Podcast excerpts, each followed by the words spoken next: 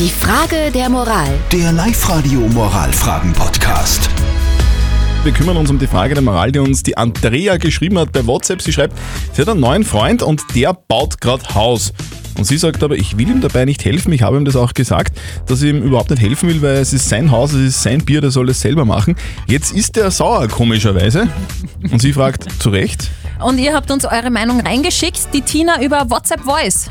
Ich bin der Meinung, der Freund von der Andrea soll sich gut überlegen, ob das die richtige Frau für ihn ist. Weil wenn sie nicht helfen möchte mit dem Haus, für mich schaut es aus, als, als wäre das für sie quasi äh, nicht eine Beziehung auf, auf Dauer. Sonst hat sie Anspruch auf genau. Ja, das wissen wir natürlich nicht, ob die Andrea überhaupt irgendwelche Ansprüche hat.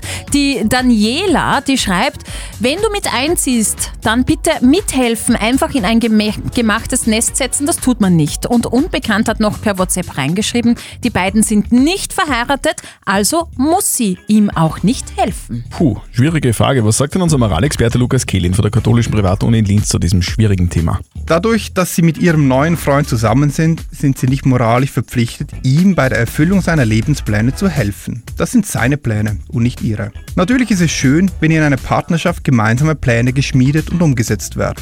Doch das scheint hier nicht der Fall zu sein. Wenn sie allerdings planen, gemeinsam im Haus zu wohnen, dann stellt sich die Frage, welchen Beitrag sie dazu leisten werden, weil er ja dann durch seine Arbeit etwas schafft, was für beide ist.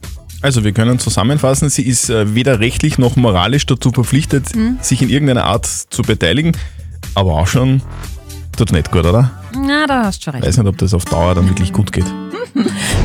Die Frage der Moral. Der Live-Radio Moralfragen-Podcast.